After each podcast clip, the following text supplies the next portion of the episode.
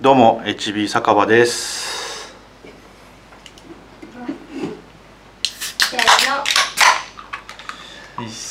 乾乾杯。杯。いただきます。ということで、えー、と本日のゲストは高村さんです。よろしくお願いします。よろしくお願いします。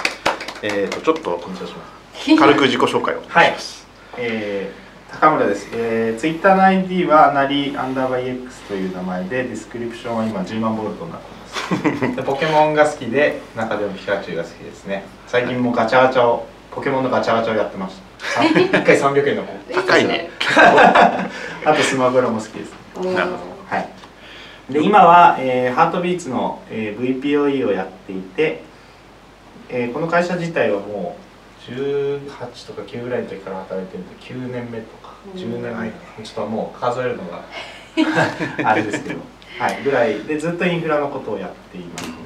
はい、であと,、えー、と学校学校と学生の時に MOT って言って技術経営の学校に1年間行ってたのとうん。あとは大学卒業して、えー、と24歳の時から、えー、と MBA 取得のために経営の大学院に行ってうんで3月に無事卒業して今めっちゃ暇っていうところですね はいありがとうございます。はい、で、えー HB 酒場では公式のハッシュタグがありまして、えっ、とハッシュ HB 酒場っていうハッシュタグでえっ、とつぶやいてもらえると多分みんな気にしていろいろ見てると思うんで、えーご意見とかご要望とかあればつぶやいてもらえると嬉しいです。ということで、えっとちょっとネタ帳にも書いてある、はい。えっと先ほど出てたグロービスはいのことをちょっと聞きたいなと思って。はい。大学院のはい。経営大学院の方ですね。はい。はい、これなんか結構長く書いてたんですよね。そうですね。あの基本的には2年で卒業する人が多いんですけれども僕その業務のとの兼ね合いもあって3年通いましたね。はい、で実は入学する前に、えー、と体験入学じゃないですけど、うん。えー、と3か月間は通ってるのでそれも混ぜるとちょっと3年3か月ぐらい。長い。です長いですね。あ違うわ。ごめんなさい。3, 3年と半年行ってましたね。はい。なるほど、へーそうですね。これどんな？経営だもんね。経営の大学院。う MBA っていうのはどういうものなのかっていう話もありますけれどもうん。まあなんか日本の MBA の学校は結構いろんなところがあって、うん。あなんか上なんかのかな。っちゃってますれはちょっと待ってね。 Slack Slack の嵐になってますこっちに繋がってる方から出てるな。あら黄色。あ大丈夫ですか？はい。 Slack の音が。まだ鳴ってる？あれですバックエンドにいるんじゃないですか？大丈夫かな？はい。はい大丈夫であすすいません。はい。MBA はどんなどんなところか大経営の大学院はどんなところかというと、えっ、とまあ全部の大学が一概にこれやってますっていうのはないんですけど、まず海外 MBA のところで言えば、えー、とマネージャービジネスのマネージャー養成学校みたいなところはやっぱあって海外のマネージャーの職になろうとしたらもうがそういう専門的なトレーニングを受けてる人がなれないみたいな世界観があ常識なので、まあ、そういう側面が非常に大きいですよね。なのでマネージャーになるために当たり前のようにこういうところに投資をしていくっていうのがあります。で、えー、とこのグロービスという経済学院も、えー、と実践力をかなり重視していて、えー、と日本の MBA ってアカアカデミック方面強いところとかビジネス強いところとか、まあ、結構いろいろあるんですけれども、うん。グロービスっていうのは結構その実践的なところにうん。重きを置いているところですね。なので僕は、えー、とまだマネージャーになる手前のタイミングでうん。マネージャーになるために行ってるのでそこの目的とは結構マッチした、ああそういうことえー場所だったかなと思っていますね。はい。えそれはなんかやっぱこうこれからマネージャー職だろうと思ってたから行ったみたいな感じそうですね、はい、マネージャーになりたいと、まあ、組織づくりをできるような側に立ちたいと思ってたんですけれども、そうですね自分の力不足もあってその当時なれなくて、で何かできないかなと思っであの僕本読むのもそんなに得意じゃないんですね。うん。あとその本を選ぶセンスも良くないので なんか好きな本ばっかり読んでたらあの広く学べないじゃないですか、はい、なので、まあ、どこかいいサイクルに乗れないかなと思ってなんか強制力。強制力というか、はい、で大学3年の時も経営の、えー技術経営の学校に1年間行ってたっていうのもあって、その知識は多分活かせるだろうっていうのもあったので、なるほどね。まあ、学校に行ってみようと。2年間だしと思って行ったんですけど 3年もかかったっていう 感じでしたね。はい。いや大変そうだよね。仕事しながらだとね。うん。そうですね。いろんなことを学ぶのとあと、まあ、エンジニア組織のマネージャーをやるのに、まあ、必ずしも必須ではないものも学んだりするので、えー、と結構モチベーションの維持とかも大変だったりはしますよね。実際そのファイナンスとかも学ぶんですよ。うん。そうですよね。でうちだとうちっていうとハートビーツだとそんな大きい会社でもないので、うん。その事業の、えー、と投資のなんだろう割引率とかをもとにこう何パーセント債益が出るからとかいう計算のもとプロジェクト回したりしないんですね、うん。そうですね。そうそうそう。なのでそのファイナンスの勉強とかをしてる時とかは、まあ、結構使うタイミングっていうのも遠いし。そうですね。うん。なんか実感湧かない感じそうですね。そういうだからうんその即戦力じゃないものもうん。科目にはやっぱ含まれるので。まあそうであそのあたりっていうのもまあまあありましたね、はい、ただすごく勉強になるところもたくさんあってそもそもなんだろうな。人をコントロールするコントロールというか組織を動かすっていうのはどうすればいいかっていうもう知らないじゃ知らなかったんですね僕は。どうすればいいか。行き始めたのって？3年前。って3年前です。ことは？にぐらい24です。そうか。そうですそれ大変だよね。そうですねあもうもう最年少で入って そうなんです。あの受験の資格がそもそもなくてなんか実は社会経験3年ないと入学できないんですけど24歳ってまだ1年半ぐらいじゃないですかビジネス経験が、なので入学資格審査っていうのも受けてうん。それ1回テスト多くやったんですよ。うん結構こう年あはい。上の人が多いイメージなんそうですね。こういろんなところで会うと大きい企業のうん。大体どのぐらい平均年齢何歳ぐらい？35から45とかその間の人たちがボリュームゾーンだと思います、うはい。んでも部長とか社長とか。うん。若くても課長とか。っていうところの方が多いですよね。で IT のエンジニアは僕ほとんど見てないですね。うん。結構マーケ寄りでちょっと技術も知ってますっていう方もまあまあいたりするんですけどコード書いてます職の人はとかまいかないサーバーとかクラウドいじってますみたいな人は僕まだ見てないですね。うんなるほど。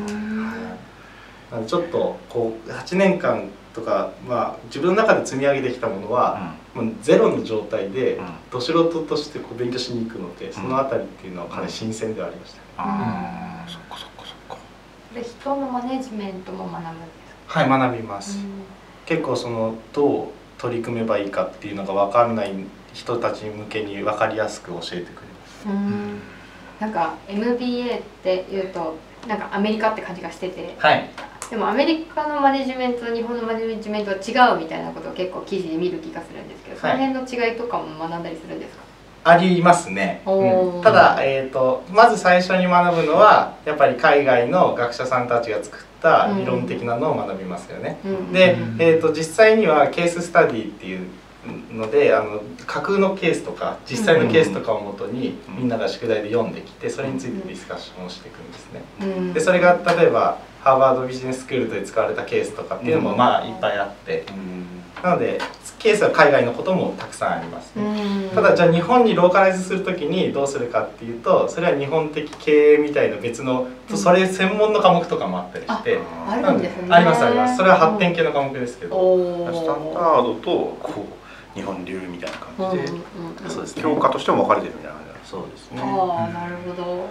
で人のなんだろう人を動かすためのがあの科目も全然一つじゃなくて、うんまあ仕組みで動かすっていうのとうん個人に対して働きかけるっていう2パターンのこの人の動かし方って実はあるんですけれども、うん。それごとに科目があるしうんあとはあれですよね。難しいところで言うとこうメンタルヘルスのケアとかっていうのもうん。科目ではあってうん。じゃあ LINE ケアしましょうとかうん。セルフ、まあ、セルフケアしましょうとかじゃあアセスメントどうやってその人のあのストレスはどういうふうな状況かっていうのをどうやって測りましょうか。とかあとどうやって引き出しましょうかとか。うん。うんなんか心理学っぽい。あそうです。先生その時の先生あれでしたね。心理学の博士号を持ってる方でものすごいそのコーチコーチングじゃないですね。ヒアリングをもう専門職としてずっとやってたようなうん。方とかにも教わりながらっていうのがあったりうん。なんかいろんな切り口で人のことを学べるんですよね。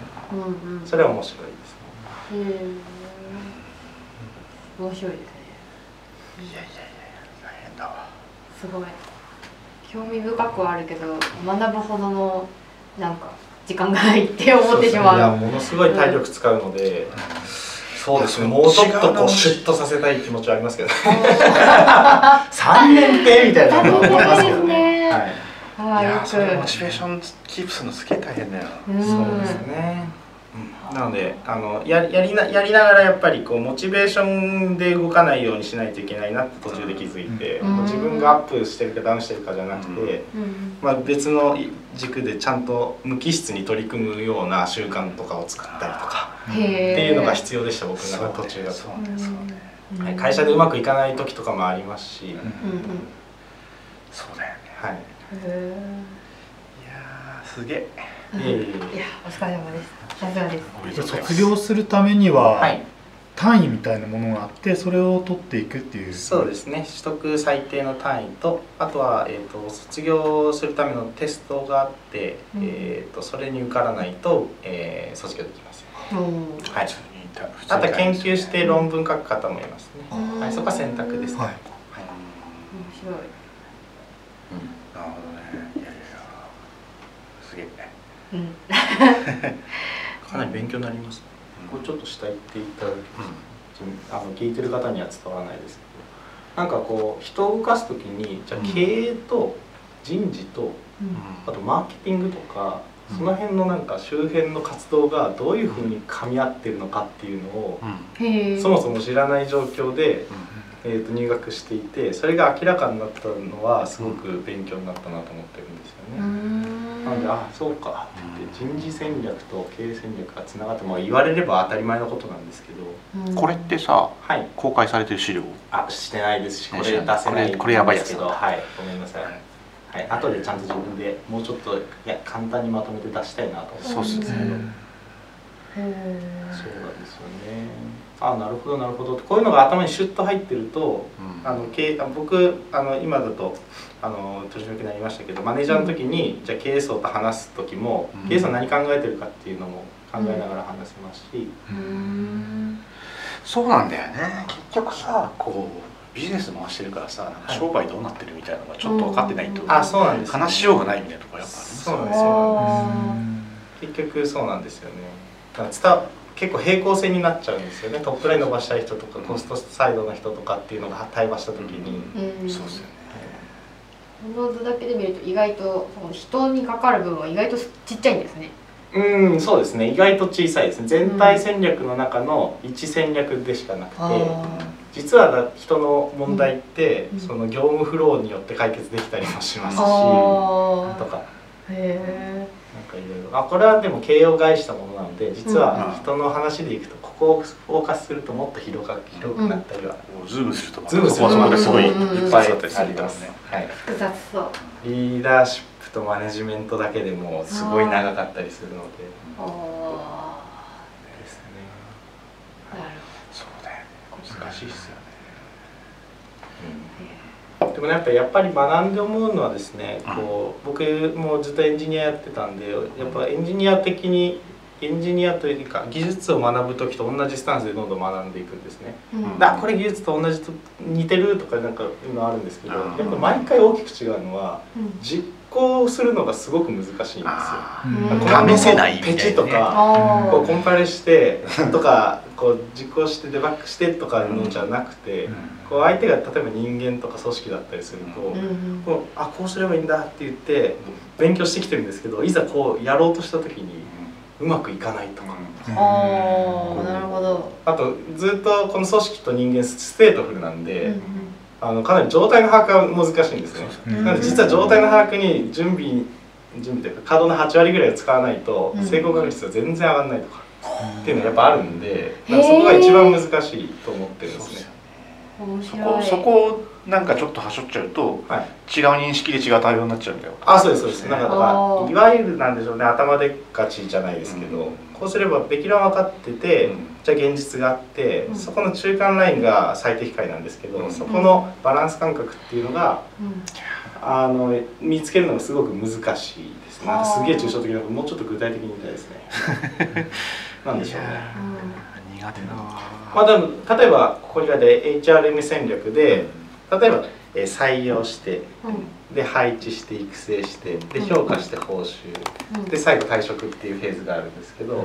これをうまいことうんうん。こう一貫性を持ってやればいいんですよと。分かる分かるんですけどじゃあ一貫性ってなんだっけみたいなところって それハートビーツ用のその戦略にローカライズしなきゃいけないじゃないですか、そこからは僕の冒険なんですよね。だから。ああなるほど。そうそう。だから分か分かる分かる分かるけどみたいな。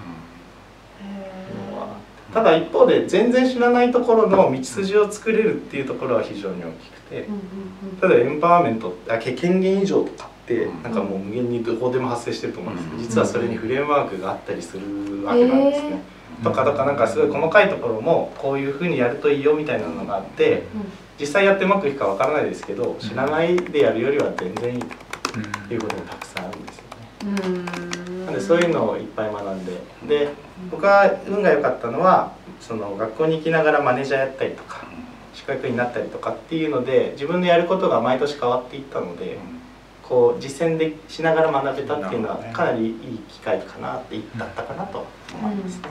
うん。なるほどねなんで最初は体系的に学べばあの全然いいいいんだろうと思ってたんですけど、うん学んだ先のもう一歩があまりに遠すぎてうん。まだまだ全然僕はマネジメントはできてないなっていう感覚ありますよね。なのでこれを実践しないことにはうん。始まらない。のへ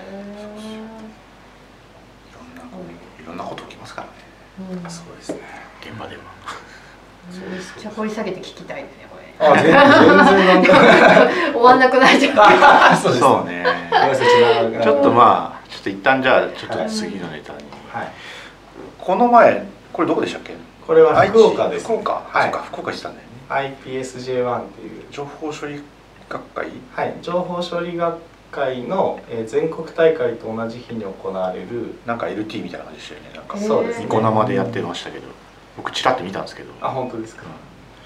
あれなんかすごい何人も何人も延々続いてましたよね。そうですそうです。あのいろんな研究者が、うん。その今やっている研究の、うん。えー、と内容を高校生でも分かるように5分間でまとめてしゃべるっていううん。内容でしてで僕もそこでい一枠喋ったっていうのなんですけど。何喋ったんでしたっ僕はここで、えっ、とこう人間がこう自動化した先にけ、どういう未来があるかっていうところをうん。テーマとして話していて、うん。なんか完全自動化でいいのかっていうのをタイトルにいろいろ話しましたね。うん。で最終的には完全自動化をした先だとそれはそれでつまんないんじゃないかっていう示唆を出していて、なので人間が、えー、と不完全な状態を楽しむようにうん。不完全さを残しながら機械と調和をしていくような、まあ、ちょこれも抽象的な話ですけど、うん。っていう話をしましたね。うんなんかこれはあれあれですね。この僕はあの IoT 研究会っていうところから、うん。えっ、とはあのんなんでしょうね。IoT 研究会インターネットと運用技術研究会ってところからでの代表として出てたんですけど、この IoT 研究会にもいろいろストーリーがあって、最初の発表からこうどんどんどんどん自動化を進めていくような感じで,、で完全自動化でもうみんなが楽しくなりたいっていうようなみんなが好きなことをやれるようにどんどん暇を作ってっていうテーマでやってたのでここで一旦立ち止あ僕の時は一旦立ち止まってその先で大丈夫でしたっけみたいなうん。話に、えー振ったっていう内容ですね。うん。そっかそっか俺高野さんのしか聞かなかったからな。あ全部聞くと面白いそうね意外とそうストーリーが IoT 研究会の中ではあるっていう。ちょっと聞いてみようかな。なるほどね。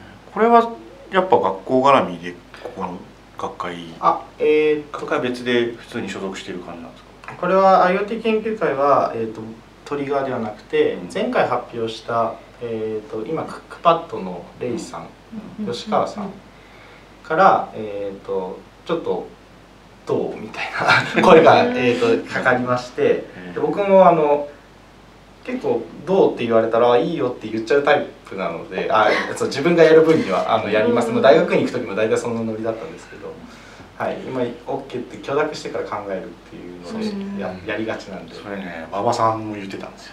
あそうですか基本的に断らない。そうそうそうへ言ってたじゃん。ーうんうんうんうん。やれるならやるっていううんうんうん。で蓋を開けたら結構壮大なものでして、まあ、5分っていうのは短いですけど、うん。そのためにはいろんなことを考えなきゃいけなくて、うん。いろんなストーリーも必要で。うん。で結構ビジョンを、えー、と最後語るっていうところもうん。結構重要な要素だったりするので、うん。いろんなものをギュッとしたうん。発表の準備は結構大変でしたね、はい、きっかけはだから吉川さんの。うん。結構緊張しましたよね。しましたね。かなり緊張しましたね。なかなかそう人前で喋るってことが意外と少ないので、うん。社内では結構ありますけど、うんうんもっと外出たらいいんじゃないそうです。ね 意外とななんでしょうね。なんかあんまり発表しないですね。ニコ生は多分まだ見れると思うんでうん。これも小ノートに貼っときます。あありがとうございます。まあそれはそんな感じで高村さん自身今までちょっと話出てるこれ10 18でハートビーツに初めてそうですね。バイト？で来ました。はい。そっからこう今 VPOE で役員じゃないですか。はい。そこまでのこうストーリーってこう89年ぐらいでどうどんな感じだったの？ってちょっとすごい気になります長くなっちゃわないか実は5分ぐらいで まだですけどまだまだまだ大丈夫全然大丈夫ですよ。えーなんか根本のモチベーションみたいなところが一旦多いんですなんでかここのかまあ会社に来ちゃったかみたいな、とかも含めてそう最初は好きやでバイトをしてたのに。すごいな芋量乗るのが、ね、早くて梅雨抜きは意外と大変っていう。そういうんですけど。いや背景も含めてはい。うん。もともと僕は高校の時に大きな挫折をしていて、うん。その時にこう自分は何がしたいかってすごく考えたんですね。で、まあ、結論としては IT 業界でうん。自分の良い組織づくりを自分が率いてやりたいっていうのがあってで一方で社会に対してちょっとえっ、となんでしょうねあんまり期待はしてなくてうん。その時お姉ちゃんが結構こ心を病んで会社休んでたりしてたんですね。それはいい会社なんですよ。世間一般でいうと。うん。安定した素晴らしい会社。うっていう背景があってあなるほどいい会社入ってもこう上司ガチャで うん結構ん上司ガチャ。うん。なんか問題が起きちゃうのかと思うと、うん。なんかその辺もコントロールしたいなっていうのがああってじゃあ自分で会社を建てたいっていうのが本当の最初のモチベーションだったんですよ。へえうん。そうなんだ。でも僕野球しかやってきてないんであとスマブラですよね。僕のスマブラしかやってきてないんで、うん。その IT 業界プログラミング知んないですし HTML も分かんないし、うん。まあ SSH とか言葉も聞いたことない。もう Windows でクリックとかしかしたことないしキあーータイプは秒間2キーだし。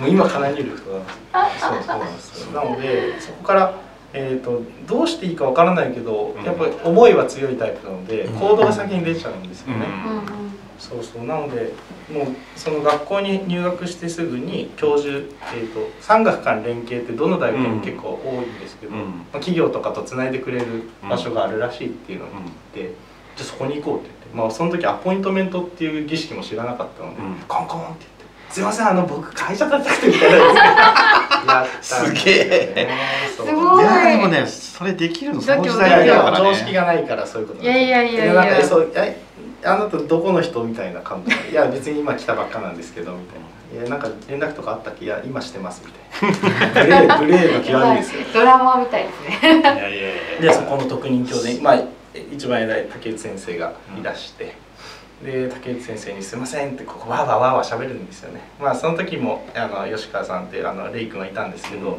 レイ君曰く何を喋ってるかわかんない猿みたいだったっていうことで。僕は日本語がうまくないんでその時あんまり。うん。敬語も怪しかったんで。はい、でお伝えしてで IT 業界何も君知らないねってジャッジが下ったんですよその時、うん。まあ当然なんです。けどうん。で、えー、とじゃあどっか会社で経験してこいっていう話になって、うん。でその時に、えー、と何十枚も名刺が並ばれ並んだんですね。竹内先生のコネクションのある代表取締役の名刺がバーッと。へでその中でこう無作為に取られたのがこの会社。えー。そうなんだ。でその時に藤崎さんに電話してで一発目に出たんであの藤崎さんでうちの社長の名前です。ね、うん。で、えー、とじゃあ今からちょっと若いのちょっと連絡取ってアポ取って面接やってくんないかっていうのがああじゃあそれはその教授の人教授さんの先生がはい。直接藤崎に電話をかけて。そうですそうですこういうのがいるんだけど面倒見 藤崎さんもなんだかよくわかんないけど分かりましたって言っていただいておー。言う言う言いそう。で藤崎さんになんで電話行ったかっていうと多分あの大学が藤崎さんも電気通信大学と同じ大学なので、っていうのがあったとは思いますねうん。はい。でそこで研修で入ったっていうのがまず入社のストーリーですね、で入社して研修をやるんですけども、まあ、そうああの Linux サーバーの構築のソースインストールからうん。うん。うん始まるんですけど全く知らないので、もうものすごい一生懸命勉強をして、うん。もうコンパイラーそれどっからソースなんですか？カーネルからソースなんですか？あ違います違います。GCC はある前提です、ね。でも僕は GCC を YAM でインストールしていいのか知らなくて GCC のコンパイルからこう ですよね。でも待ってコンパイルって GCC いらなかったの必要じゃなかったっけみたいなそういうループで死んだやばい。そうそうそう。ねこの前なんか GCC バージョンアップしないとみたいな話もありましたけど、あそうですね。あげあの令和のやつですね。言語のやつですよね。あ でソースインストールとか、まあ、あとネットワークも知らないんで、ん。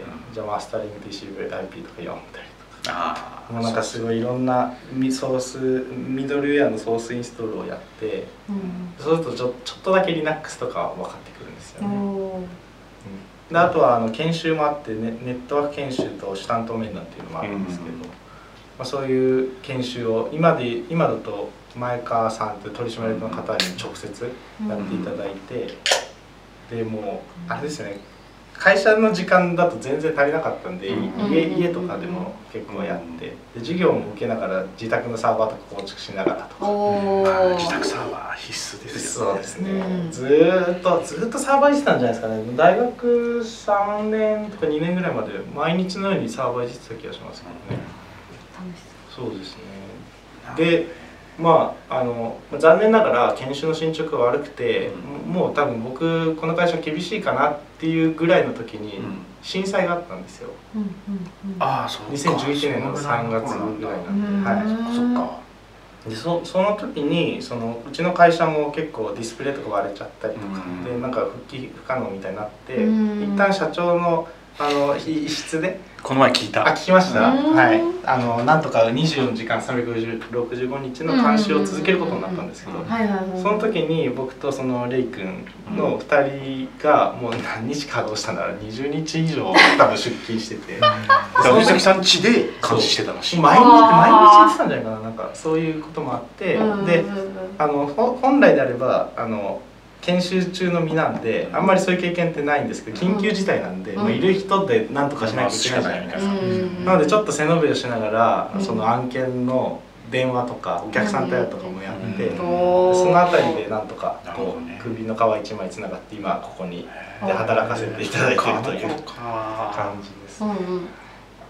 そのなんかその背伸びしてやったのは自分的にはどうでした？うまく意外とうまくできたのかやっぱ難しかったのかってどうだったんですか？えーっとそうですね。意外とあのうまくいった点もあったんですけども、まあ、それはなんか震災中なんでお客さんもこっちを怒ってる暇もないっていうのはあ るかもしれないですね。なるほど、はい。だったもんねはい、あーただすごくずっと不安でしたね。なんか地震で不安っていうのもあるんですけど、うん。そのなんだろういいつもだったら社員さんがやることを、うん。アルバイトの身の自分が研修ももう途中途半端な状態で、うん。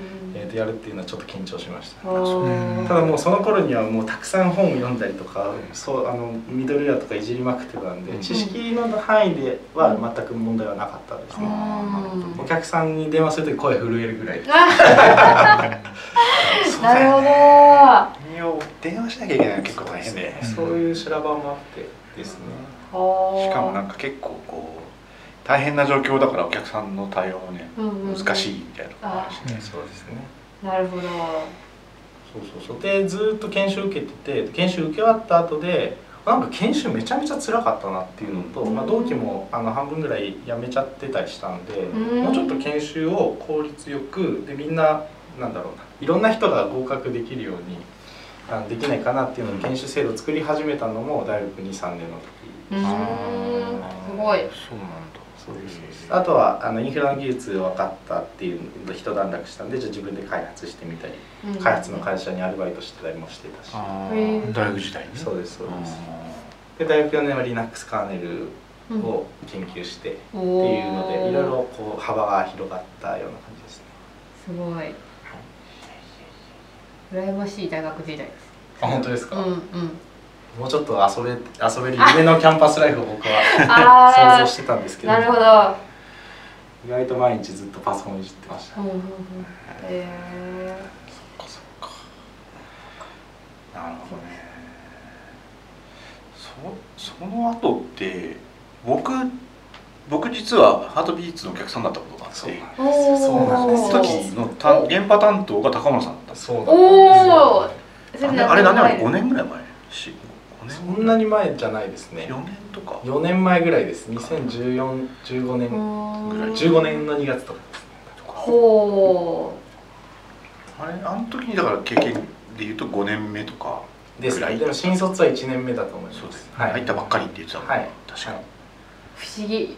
なるほど。へえそうですそうです。でもバリバリあの滝沢さんの、うん。のもと元そうですね。おー滝沢さんってい。うこう DNS とメールだとすげえめっちゃ誰も誰でも知ってるみたいな人なんですけど、と一緒に。であの時ハシコープのツールが出たばっかりで。ああそうですね。でめっちゃもう革命的だったんでねコンコンサルです。ねあコンサルか。あを入れたいって言って渡辺さんに「あのすいませんこれ入れてなんとかこうオーケストレーションするようなものを作りさせてください」って言って「いいよ」って一言返事で言ってくださるんで。その時に作ってたのがアプリのバックエンドのサービスで野球のやつだったんですよ。もう高村さんにぴったりなんですけど、うんうんうんうん。野球のやりたいですかねでなんか試合始まる前にうんインスタンスが上がってきて、あクラスターに入あ配信サーバーとしてくっつくみたいなやつでそのクラスターの管理をコンサルにやらせてうん。みたいなのを高村さんが組んでくれて。結構そういうチャレンジさせてくれる案件もそんなに多くはないのですごく助かりましあれめっちゃ面白かったよね。たでその時からアンシブルで GitHub で管理してそう俺が開発環境を作るように作ったプレイブックをうん。GitHub に上げて、うん。とりあえずこれでこれベースにしてって言って、直してもらって、うんうんうん。たらこうカーネルパラメータとかめっちゃチューニングかってきてこいみたいえー、ね。めっちゃいい超いいインフラストラクチャーアズコードじゃないですか。そうですそもうその時から当たり前のようにこう2人でやってうましたねん。あれはすげえ良かった。あいいですね。いい、うん。すごいかっこいいですね。よかったですね。結構ね。なんかなんかアラート上がってますって俺のところに電話かけてくれすいません。あの夜とかね人ごめんなさいね本当にいろいろあったんですよトラブルが。そのインフラ起因のトラブルがいろいろあって。うんうんうん。うん。うーんそそういうあたりの自動化結構燃える楽しいところ。楽しいところでしたね。めっちゃ楽しかったよあれですよねですよね。けあんなにコード書いたのってあんまないかもしれないですね。おお何でもやらせてもいただいたんでうんおー。しっちゃかめっちゃかったからやり放題やりましたねねあれはすごい良かったしなんかその僕なんかこうもともと開発出身で必要に迫られてちょっとインフラやってますみたいな感じのなんちゃってなんでいやーなんかこうそのプレイブックを渡したらなんかめっちゃチューニングされて帰ってきたとかっていうのがすごい熱くていおやでこの人何？新人なの？みたいな。えって感じで 誰か裏で動いてるんじゃないの？みたいなその時打ち合わせとかしたのは馬場さんとかと打ち合わせをしてたんで。僕多分対面してなかった。そうそう対面しなくて春からリリースしてその年末のハートビーツの忘年会みたいなやつに来てうん「はじめまして」やくで飯交換して。あこんな若い子なんだみたいな。そんな感じだったんで。はいやすごい。あれはすごい衝撃的だった。あ懐かしいですね。おー。いいいいですね。いいプロジェクトですね。そんなこともあってうんでなぜか僕は今ハートビーツにすごい巡り巡ってますね。そうなんですうんでまあ結果そのままこうマネージャーとかになりつついつの間にかこう役員になり VPO 員になりそうですね。その辺ってこうなんだろうこうまあもともとマネージャーになりたくてグロービス行ってるぐらいだから、うんまあ、そっち方面に行きたいかったっていうのもあるんですよね。そうですね。なんかこう職位というよりはその組織づくりを自分が主導になってやりたいっていうのを突き詰めていくと、とあのあのですねこう自分でこうコントロールできる範囲っていうのを星があってしまってですね。まあそこの場所に行かないとできない。そうなんですよ。うん。例えばじゃあ自分のチームだけいいのかっていうと僕はちょっと嫌でうん。隣のチームを良くしたいしうん。そうするとじゃあチームを横断できしながらやれるようなポジションになりたいっていうのがあるので、うん。じゃあチーム、まあ、少なくともチームマネージャーとか、うん。でチーム他の隣のチーム良くなったら隣のグループも良くしたいなっていうのがやっぱ出てきて、でそうすると全全組織をこうオーケストレーションできるような立場うん。になりたいなっていうのがちょっとずつ出てきて、でも別になりたいなって言ってもダメなんで他の人よりもやっぱ頑張って。うん。うんこうマネジメントの能力も上げてっていうのでこう勉強した感じですよね。で結構この立場になるといろいろな、えー、とことをトトッププレイヤーからこう意思決定に関われるので、いやちょっとそれやめてくださいよとかいやここはお金出しましょうよとか、うん。そういうのをもうバンバン言えるんで、あそれはかなり、うんやりがいはあるかもしれないですね。うんうんうんはいうん。うん。今ぐらいの年でそれをやり始めるのはすげえいいとあ思う。なるほど。だって9年だからそろそろもうじき30とかですよ。ね。今今年今27で今年が28ですね。まだ早いわ。いえ。いえ。だから早死にの可能性もありますんで。生きてくださいはうんすごい。それは面白い。面。白いですすねあ大変だけどねすげえ。そうですね。大変な時はもう元に戻りたいと思う時もある。んですけど現場でもういろんなことだけ考えてっていうのはありますけど。わかるわかる。なすごいな。そうですそうです。どうですかで VP になったのって、はい去年一昨年かえっ、と去年ですね。去年の10去年かあ一昨年の12月ですね。12月なんで一昨年です。そうだよねおおはい。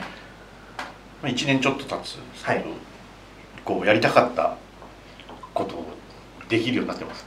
いやーうん半々ぐらいですかねでさっきのできてる部分はちゃんと勉強したことをもとに、うん。えー、とみんなにちゃんと伝えたりっていうところは、うん。まあ、前なんかよりはずっとできしやすい場所にもなったので、でできている一方で、まあ、業務負荷もあるのとあとはですね最近僕が一番課題だと思ってるのはですねあの伝える力なんですよね。こう相手に伝える時ってこれやってくださいっていうのじゃないんですよね。うんうんどういう意図でそれをやってコンテクストが大事なんあそうなんですそうなんです、うん。じゃあ文脈を伝えるために、うん。いや意思決定ってどうやって行われるかっていうと、判断軸の共有をしなければいけないんですね、でその上でオプションを洗い出してこれですって決めないといけない、でそのあたりのオプションを洗い出しとか判断軸をみんなに共有しないでこれやってくださいって振っちゃうと潰しが効かなくなってくるじゃないですか、そうするとマイクロマネジメントにななんでみたいになって。で判断軸をだから共有しなきゃいけないんだけどじゃあ判断軸共有するためには価値観共有しなきゃいけないんですよね。はい。価値観の共有は言葉にするのがすごく難しくて、うん。その辺の伝える力っていうのが僕はまだちょっと足りないかなっていうのと、まだあと経験値も足りないのでそこはもうちょっと必要かなと思いますね。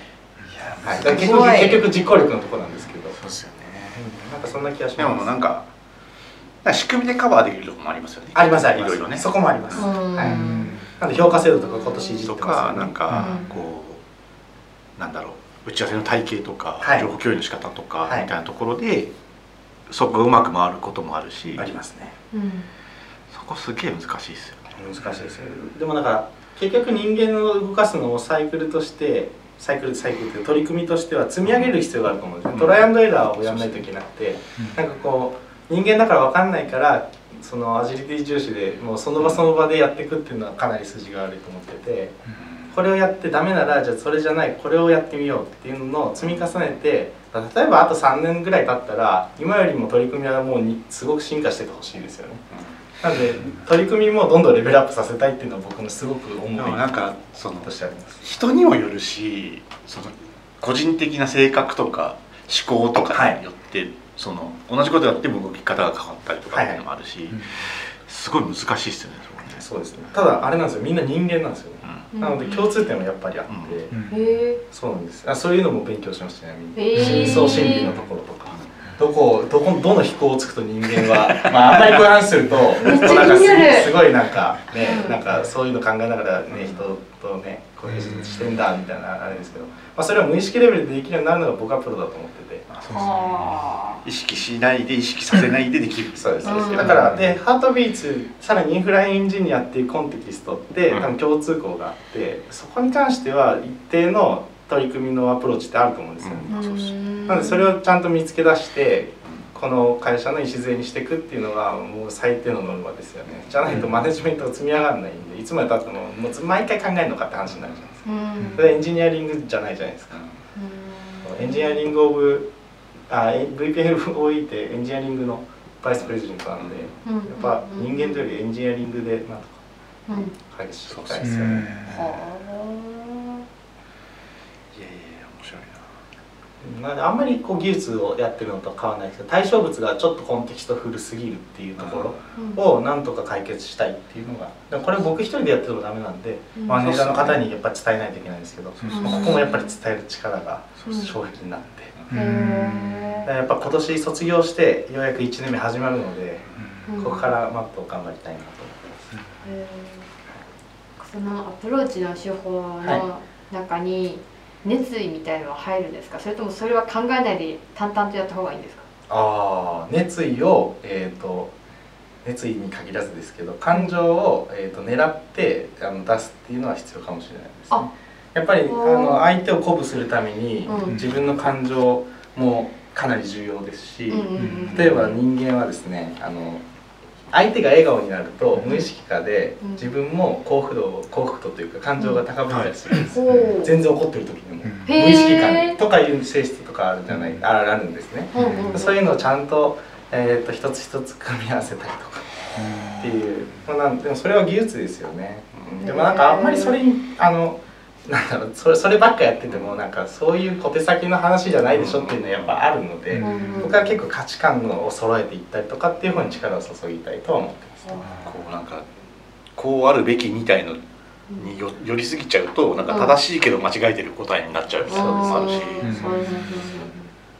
今ちょっとその人の性質の話をすると毎回個別対応の話に移っちゃうので、できればそうじゃないところも強化したくて、うん。そうですよねそうすると会社の理念から直さないといけないとか直直すとかうん。会社の理念を浸透させなきゃいけないとかって話もある。んで、うん。まあ、やっぱり裁量が必要だったりするんですよね。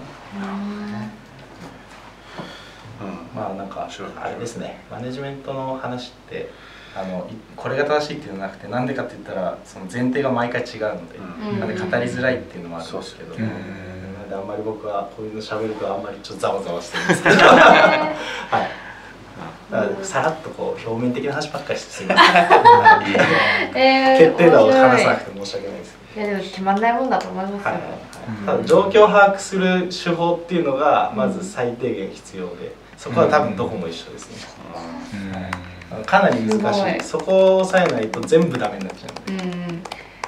そうですね。なるほどね。うんなんかあうん。いいですか？あのなんですかねそのすごいもう仮にこう血の気が溢れてるような部下がいて、はい。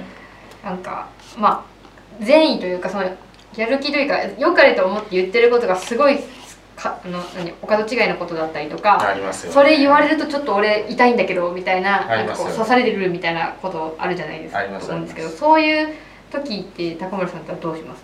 うんパターンにもよりますけどね。あのいろんなやり方を持っていくっていうのはまず準備としては最大のポイントですよね。で本当の回答が実は僕が対処しない方が良かったりもするんですよね。うんうんうんなのでまずやっぱり相手の話をもう一回僕は素で聞き直しますね。相手の状況を把握するなるほどなるほど。で相手が本当に怒ってるポイントが実は相手が言ってることじゃないこともあるんですよ、なああ、うん。なるほど。ここが嫌なんだよって言ってるけれども本当に嫌なのはそこよりもその手前にあるところなんで、はいはいはいはい。っていうのは何回か聞いたりとかいろんな人の別の角度で聞いたりとかっていう時もありますし、うんうんうん。なので、はい、同じアプローチとは限らないんですけど、うんその手段をいろいろ試してきますね。で、まあ、僕は結構いろいろ考えは今の話だと思いつくのでそれをやって、うん。まあ解決すればいいですしあ解決しないのであれば解決しないことを折り合いとしてどうするかっていうのを本人と話すと思います。うんやっぱ本人とちゃんと話すってことが大事っていう。たあそうですね。マネジメント的うん最終的に実行力勇気で決まると思って。るんで勇気。そのそこの 突破力というか、うんうんうん。その鹿島に突っ込む勇気っていうのは結構障害対応に似てるななんてう思んったりします。ね。障害対応まうん。あ障害対応みたいなもんですよね。怒ってる人のところ行くのって、まあ、自分と関係ない人絶対に行かないじゃないですか日常的うんになんかめっちゃ怒ってる人電車の中にいたら隣の車両行きますよねななのでなんかその辺ってなんか人間の本質的には嫌なことなんだうんうんうんけれども、でそこにはちゃんとたそこを乗り越えるといいことがあるっていうのを知ってじゃあそこに向かっていくのは、うん。多分自分の責任うんな。ので、確かに。うん。なんか逆に言うとその人を潰してもいけないじゃないですあか。あそれはなやっぱり仲間だし。それはダメですね、そう。いくら対立したって同じ同じこう会社の理念とかあってそこのために入ってきた仲間なはずなのでそこはやっぱこうちゃんとお互い折り合いをつけたいですよね。そうですね。どっちにしろ。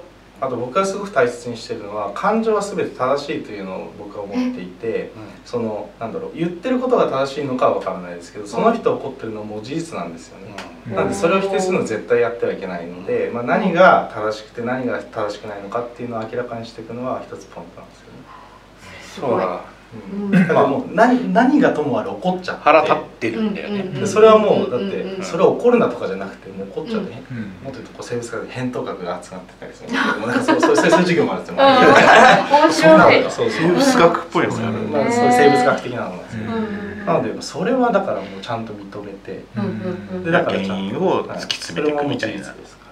そこになんか「いや怒んないでさ」とか言ったところでそうですよね。向こうの引き金とこっちの引き金違うんで、怒うんうんうんそれとお互い様なんでそういうところの整理っていうのは必要ですよね。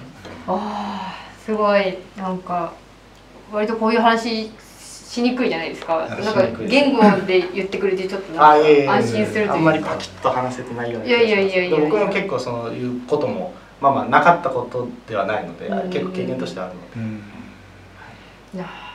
でねそこでこう怒ってることを言える人とうんうん。言えない人ってやっぱりありますね。言えなくてやめていく人とかもやっぱりいるわけで、言える人はまだいいんだよ。あ。怒ってるっていうのが外から分かる方がまだ分かりやすいんだけど。確かに。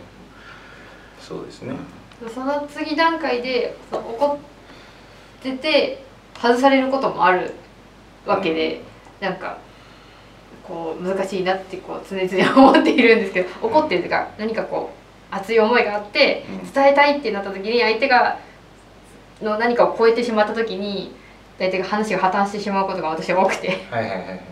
でもまあ本当は伝えたいことがあるだけなのにみたいなところですごいいつも空回りするんですね。いやいやいやいやまあ全然。どっちが悪いとかでもないので。そうですね。で技術的には例えば一泊置くとかねうん。一旦ヒアリングだけのタイミングにするとか、うんとりあえず一回タバコ吸ってこようかな。確かに確かに。ちょっとチョコレート食べようかなみたいな。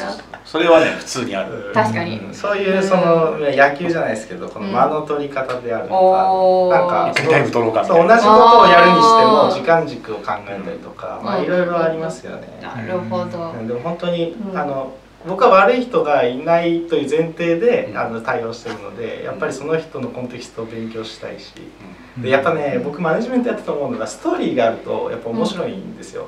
なんでやっぱたくさん話を聞くっていうのは自分のためにもなると思っててうん。だって知らない人の話聞いても面白くないじゃないですか。うん。多分3年とか4年ぐらい付き合ってる人とうん。話を聞くとやっぱりなんか感慨深いですよね。さっきの鍋さんの話とかだからその人と、まあ、もしかしたら問題解決の話かもしれないけれども、うん。ストーリーとしては、まあ、無駄にはならないし聞い聞けば聞く分だけ楽しくなるので、前向きにはやるようにしてます。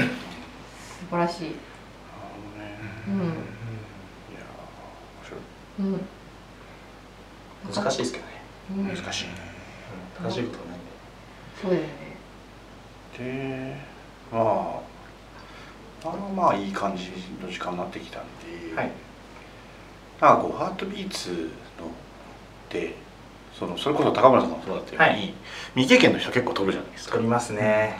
でそこからこう育てていくのって、はい。まあまあ大変じゃないですか。大変ですね。でなんかその辺の仕組みとかなんかでどんどんな感じになっているのっていうのを僕は知らないのであはいはいはい。うん。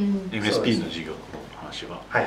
その話とかを聞けると面白いかなとそうですね。あのうちの研修カリキュラムでいうと、まあ、代表的なので言った青ペンっていうのがあってこれは、えーとえー取締役その当時の取締役2名とあと僕とあとさっき言ったレイ君クックパッドにもいますけど、うなんだ。とあの大学3年の時に作ったもので、うん。えー、と未経験の方でもちゃんと技術力が習得できるようにできあの組んだ研修なんですね。でそれはあの、えー、と研修生はあのさっき言った通り Linux のソースインストールだ Linux のミドルウェアのソースインストールとかをやりますし、うん。えー、と今まで通りネットワークの勉強とかやるんですけどそこに、えー、と非同期的にうん先生がつくんですね。で学んだことを学んだと思って進んでるものがそもそも間違ってたりするんですよ、うん。これが正しいと思ってたんだけどいやそれはちょっと文献がさ個人ブログはやめろよとかあるわけ。なん。ですよそうね。でその辺のそのハートビーツのその価値を出す深さのところですね。理解の深さのところをそのついてくれる先生から教えてもらうこれもともと赤ペン先生がモチーフなんですけど、うん。その何か自分がこう課題に向き合ってアウトプットをしてそのアウトプットをその他の人が添削をするうん。という取り組みをサイクルとして回すっていうのが青ペンのうん。重要なところですよね。うん。で結構なその仕組みだけを作っていて内容をどうするかっていうのはもう研修生次第だし先生次第なのでそのあたりは結構流動的で面白いところですよね。僕はあそうなんだ、はいその受ける人によってその中でどれがチョイスされるかが変わあると研修の内容一緒なんですよ、うん。ただハマりポイントが一人一人違うのそうかそうか。ででなんかどのぐらい探求心があるかも人によって違うので、うん。先生はそれに答えなきゃいけない結構勉強になったりあする。先生も大変だね。うん。僕 Linux カーネルの説明までしました最後なんかオークコマンドでバッファーの話が始まってでもログの整形の話なのにどんどんどんどんオークコマンドが始まってきてでなんでバッファーの話が出てきてなんかバッファーがフラッシュされるタイミングがあってなんですあそれ Linux カーネルがねって話とかわまで言ったりしたんですごい。うんなんかこう、うん、その辺は結構ポイントですね。でうちの研修でやっぱ特徴なのは期間で決めないんですよね。やっぱできるところまでやるっていうのをモットーにしていてなので習得度習熟度っていうのは妥協しないでやってるっていうのがポイントかもしれないですね。はい。でやっぱりその新新しく入ってくる方、まあ、もしかしたらバイトとかでちょっと経験してる方もいるかもしれないですけど、プロのインフラエンジニアになるっていうのはちょ結構距離は遠いんですよねやっぱり皆さん。まあそうねうんなのでそういったそのちゃんと先生先生からちゃんと学んでインフラの知識を積み上げるっていうのを重要視してます。うん僕これ中身見てなく見れてなくてはい。でこうやってる人のこう Slack のチャンネルとかでこうちょちょいちょいやり取りが見えてるんで、はい。それをで推し量るしかないんですけどまあまあ濃いっすよねまあまあ濃いですね。うん。なんか、いやそこまでやってるんだ。今今な今の時代なのにみたいなのもちょっとあったりとか、へええ例えば何やったんですか？いやいやとりあえずなんかなんかソースコードビルドしてそとかそのなんかライブラリーのバージョニングがの仕組みがどうとかみたいな話とかの話をここ何日かでこう Slack で流したりもしたんだけど。そうですね。ちょっと僕が今話してどこまで通じるかわかんないです。例えば Postfix の,、うん。あのソースインストールとかで、まあやってほしいことはエラーのエラーの内容をちゃんと理解して取り組みましょうってもうそれだけなんですよ、うんうんエラーの内容が若干良かったりするんですよ。なんか、うん。 Berkeley DB が足りないとか、うん。うん N カーシスのライブラリヘッダーが足りませんとか、ほう。あじゃあ N カーシスのライブラリヘッダーってでちょっと待った N カーシスってなんだっけってうんうんうんとかうん。うん、そういう話ね。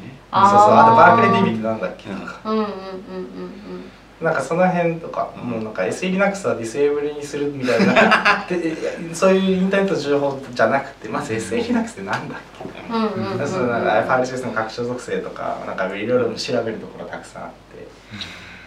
それはどういうことなのかっていうのを捉える訓練として、うん。あの青ペンっていうのを叩きにしてるのでうん。実際はその知識も重要なんですけどその取り組みを通してエンジニアリングする時のこう自力というかうん。調べ方とかそう。なんですよどこに引っかかるかみたいなところとか、っていうところを期待すごいな。でそういうその取り組みができるようになればあとはもう何を調べてもどんどん習得していってもらえると思うので、うん。最終的にはそういう実装ができる人っていうのを育てたいっていうのがあるんですよね。なのでやっぱ青ペンはじゃじゃ絶対に卒業しなきゃいけなくて伴走者がいない状況でちゃんとエンジニアになれる人っていうのを育てたくて、まあ、こういうのを作りましへえちょ今度中身見せて。あぜぜひぜひ。はい。やできる気がしないんだけどうん。めっちゃ突っ込まれてなんかくじけるみたいな感じ面で白そう。なんかコンテストみたいな感じ。で何問解けるかみたいな。こうやるのちょっと楽しそう。で最後ちゃんとなんだろう。こうちょろもかしができないようにこう、テストもあるんです。100問ぐらいの。そうなんです。よそうなんだ。そうなんです。実はすげえ。あのテストはい。こはい、なんでそのソースインストールがもしかしたらエラーを踏まないでできるかもしれないじゃないですか、でもその時にじゃあアパッチとか MySQL とかっていうのを理解しないで通った日にはもうこれは研修を作った身としては辛いわけですね。なあのでじゃあ各ミドルウェアとかちゃんと理解してますかっていう理解のテストを、まあ、結構フリーライトな感じのテストなんですね。マーク式とかじゃなくて。うん。そうそれを一問一問やってうわーなんかすげえ緊張するやつだ。なんかインフラエンジニアじゃないけど絶対解ける気しない。素人がインフラエンジニアになるというところってものすごい大きな壁なので、うん。やっぱり相当大変なんだろうなっていう気がするんですよね。専門職感もありますよね。そうですね。だから僕らとかはさ開発をしながら例えばなんかとあるお客さんにサーバー使ってよって言われてまあちょっととりあえずアクセクトをしながらうん。1台立てるところから始まってこううまくいかないみたいなのをこうちょっとずつ積み上げてきて今があるわけでそれをねなんか半年とか1年でやるとかって思ったら、うん。まあ、そこまで突き詰めないといけないうん。そうです。でも技術の面白いところっていろんなところに散らばってて細かいところにもあったりするので、うん。あそことあそこがつながったと考えると結構面白かったりするんですよね。それだけやってればいいだけだったらめっちゃやってみたい。お金出すよって言われてなんかどうしてもこう越えられない壁があるエンジニアの方とかっていうのもいたりするんですか？うん。まあそうあのどうしてもっていうのをどこに置くかにもよっちゃうんですけどね。はい。あでもその自己変革のフェーズが必要な方っていうのは、えー、とまあまあいるかもしれないです。なんか自分の考え方を一度壊して、うん。新しい捉え方をしなきゃいけないっていう、うん。そういう方はいてその気づきを与えるっていうのも研修の中の一つポイントですようね、んうんなのでその方に対してどのポイントで気づかせるかもう仕掛けは実は4箇所ぐらいあるんですけれども、はい。まあ、そのどこかではその人のあの本当にエンジニアリングをする上で重要なポイントっていうのを伝えてっていうのはやるようにしてますね、まあ、その人個別の課題になるので、はい。これこれっていうのは今言えないんですけど、うんはい、ちゃんとその人の課題を特定して先輩が「いやここのところ直してほしい」と、はい。治るまでちゃんと指摘をすると。っうんうん。ていうのはありますね。そうねだ結構若手の人が研修を受けるようになってます、